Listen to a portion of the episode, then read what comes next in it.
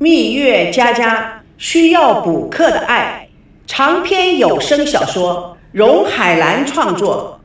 今天即将播出第十七幕第二集《北京美女离奇失踪案》。似乎是在模模糊糊之中，是梦非梦里面，孙娜看到赵熙拿着课本走进了校门。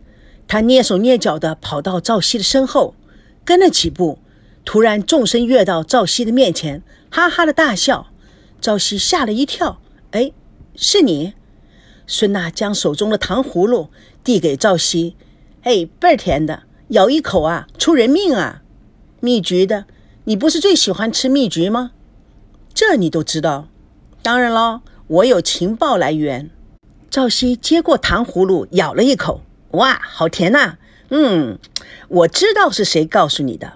他看了看四周，哎，你的护法王曼怎么没看见？孙娜笑而不答，开心的吃着自己的那串。哎，元宵晚会节目单定下来了吗？嗯，赵熙摇了摇头，正在犯愁呢，还没定啊。你这个学生会主席是怎么当的？王曼正在设计呢。哎，他要我问你啊。你这次准备上什么节目？孙娜深深地看了赵熙一眼。我啊，我想把《天鹅湖》改成现代《天鹅湖》，你来做我的舞伴怎么样？赵熙手指了指自己。我《天鹅湖》，大小姐，你饶了我吧。孙娜认真的说，没有开玩笑，哎，真的。你敢不敢接受挑战呢？不是敢不敢的问题，我要是有黄豆豆和范伟那样的本事啊，一定答应你。你以为让你搞笑呢？穿着超级短裙，男扮女装不成？哎呦，拜托了，是让你演王子。我改编的是现代歌舞剧，你这个王子啊，只要跟着公主，做出痴迷的表情就可以了，特容易。来，我教你呀。你在这儿跑出来，看到我这位天鹅公主，立刻就爱上了我。孙娜将糖葫芦含在嘴里，模仿着王子舞出动作及表情。她轻盈地舞动着，阳光由树叶中穿过，照在孙娜美丽自信的脸上。此时此刻，赵熙只能出神地看着动作熟练优美的孙娜。孙娜见赵熙的表情，不觉开心的大笑。对，就是这种表情，你呀入戏了。来，就这样子，你来一次，由那边出来啊。赵熙微笑的拒绝。面对这么多的观众，你不是让我出洋相吗？出什么洋相啊？哎，你怕啦？我一直以为当学生会会长的人脸皮都很厚的。他看赵熙朝他瞪眼，不禁有点轻佻的感觉。他抿着嘴笑了一笑。哎，这样吧。我跟你来一个公平交易，你教我打篮球，我教你跳舞，我们两个就平衡了。赵熙心有所属，哎，我觉得你还不如叫王曼女扮男装演王子。我觉得啊，演王子的人都有点女人腔。孙娜轻轻地拉住赵熙：“我的天鹅湖不一样，我的天鹅湖是男人演的。哎呦，你就饶了我吧。你想想看。”穿的那么紧的紧身裤，上身穿的那么短的衣服，这不是开玩笑吗？孙娜食指放在赵熙的嘴唇上，要他不要说话。这时候，王曼拿了两碗冰沙跑了过来，看到他们两个人奇异的表情，哎，你们在干什么啊？我在教赵熙跳舞，教什么舞啊？天鹅湖，天鹅湖哪有那么容易呀？嗯，赵熙演王子，我演公主。呃，不行，赵熙是学生会会长，那天啊，他特别忙，没有时间上台。哎呀，你说不行就不行，赵熙已经答应了。王曼转过头去对赵熙说：“你怎么不问问我就答应了？”孙娜看了看王曼，哎，还需要你同意吗？她妩媚的用眼角看着赵熙，像娇嫩欲滴的清晨露珠，温柔的躺在荷叶上。他高贵的舞起。拉住赵熙转了一圈，赵熙不防，两个人绊倒在草地上，笑成了一团。我们到现在才知道孙娜的目的。孙娜，你……孙娜转脸向赵熙，正碰到赵熙看过来的眼神，她好像是情不自禁地亲了赵熙一下。赵熙的脸立刻红了起来。孙娜将他拉起来，四目相对，电光石火。王曼眼眶潮湿，心中充满了愤怒。赵熙拿起酒瓶，对天一敬：“皇天在上，我赵熙慎重发誓，只要孙娜能够活着回来，就算她的小姐脾气再坏，我也会包容她、爱惜她；就算一生一世为他做牛做马，我也心甘情愿。只求他能够平安回来。”赵熙又猛喝了一大口，跌跌撞撞的想站起来。却摔倒在地，昏昏沉沉的陷入不知之境界。他看到孙娜一脸灿然的笑容，将大包小包买回来的袋子拿给赵熙看，鸟儿都在他身边飞舞。突然，天地变色，昏暗中，赵熙的背后突然伸出一只手，伸向了他。赵熙本能的抓住了那只手，用力一摔。啊的一声惨叫，孙娜旋转于星宇之间。赵熙伸手去抓孙娜，孙娜却越转越快地掉入了黑洞。赵熙大叫一声醒来，汗流浃背。他才意识到刚才是个梦，站了起来，来到卧室门口，带着期盼的犹豫片刻，猛然地把门打开，朝着卧室望去。大床上依旧空空如也，孙娜并没有回来。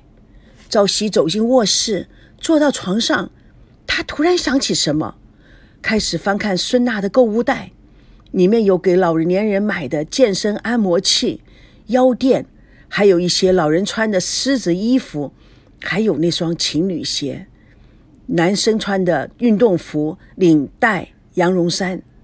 赵熙把羊绒衫在身上比了一下，发现正好是自己的号码。他翻看着孙娜床头柜上的一些纸，有一张宝丽来一次成像的照片，竟然是赵熙在飞机上酣睡的时候孙娜偷拍的。照片上的赵熙睡相滑稽。赵熙想起自己以前对孙娜的强硬态度，后悔自责不已。他轻轻地开着门。见无人，悄悄地走出了酒店大门。深夜，万籁俱静，月光之下，淡水河水缓缓地流着，平静而美丽。赵熙的眼泪夺眶而出，冲着河水，他狂喊着：“孙娜，回来呀，回来呀！”第二天一早，赵熙头痛难忍，他想去买药。经过报摊，一眼瞥见了报纸上的头条新闻：“北京美女离奇失踪案。”赵熙立刻拿起报纸，报纸上刊登着孙娜和她的结婚照片，整版的新闻报道。他心中凉飕飕的。他们怎么这么快就知道我和孙娜了？摊主在旁边大声的叫嚷着：“看看吧，今天有重磅新闻！”一对大陆新婚夫妇到台湾度蜜月，妻子被丈夫推下水淹死了。所有的报纸都在跟踪报道，你们看吧。赵熙拿起了报纸，仔细的看着，妻子淹死了。报纸怎么知道的？那你就不知道了。什么叫做媒体经济？报上不是这样写吗？人家怎么会去买呢？所以呀。现在报道个什么事情都很快啊，警方还没有弄清楚怎么回事儿，记者就先发稿定案了。哎，你买几份，回去看看就知道了。上面啊，全都写的非常非常的详细哦。摊主比手画脚，似乎是非常兴奋的说着。他突然仔细的看着赵熙，哎哎，这这这个照片，哎，你你你你就是赵熙。摊主兴奋地对路人说：“嘿，他就是赵熙，他就是赵熙。”路人听他一吆喝，都围上来了。一个女人看着赵熙：“嘿，你也肯真够狠的了，新婚蜜月的就把老婆给推下水了。哎，你们谁知道大陆有没有人身保险？如果有的话，受益者啊就是老公喽。你说他是谋财害命，那他还有心情到处乱逛？这才叫做犯罪高手呢。据说啊，犯罪高手啊，专门出现事发现场的周围来看人群。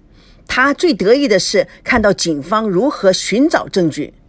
女的刚说完，众人吓得往后退了一步。一个记者立刻拍照，并拿出录音笔：“赵先生，你是为了保险而杀你的妻子的吗？”那个女人很专业的表情说：“这很有可能哦。男人的心啊，是最难捉摸的，何况是犯罪高手。”哎，吵什么？听他说。赵熙咆哮地说：“你呢？你会为了保险而杀你的妻子吗？”女人痴痴地笑的：“那你不是为了钱，那又是为了什么呢？是不是因为太爱妻子了，导致感情畸形发展而杀了她？”赵熙看了他一眼：“你太天才了，太爱自己的妻子而杀了她，有这种事情吗？”一个男人插嘴说：“哎。”这很难讲啊，世界上什么人都有。我的一个画家朋友说，他认为死亡啊是生命最好的储藏室。赵熙还在想这个人在说什么，那个女人看了看那个男人一眼，我的天哪，死亡是生命最好的储藏室。哎，这这是哪一国话？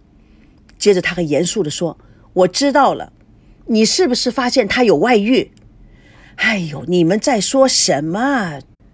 能不能麻烦你们让一下路？赵熙的话还没说完，一个女人就说了：“赵熙，从昨天你的消息披露之后，我们已经成立一个粉丝团了。嘿，但是啊，你要知道，这个粉丝团不是那种粉丝团，所以呀，我们一直在全线跟踪这件事情啊。据我分析啊，是很多很多疑点的。对呀。”当警方问到你妻子孙娜是怎么落水的，开始的时候你还不言不语，一问三不知。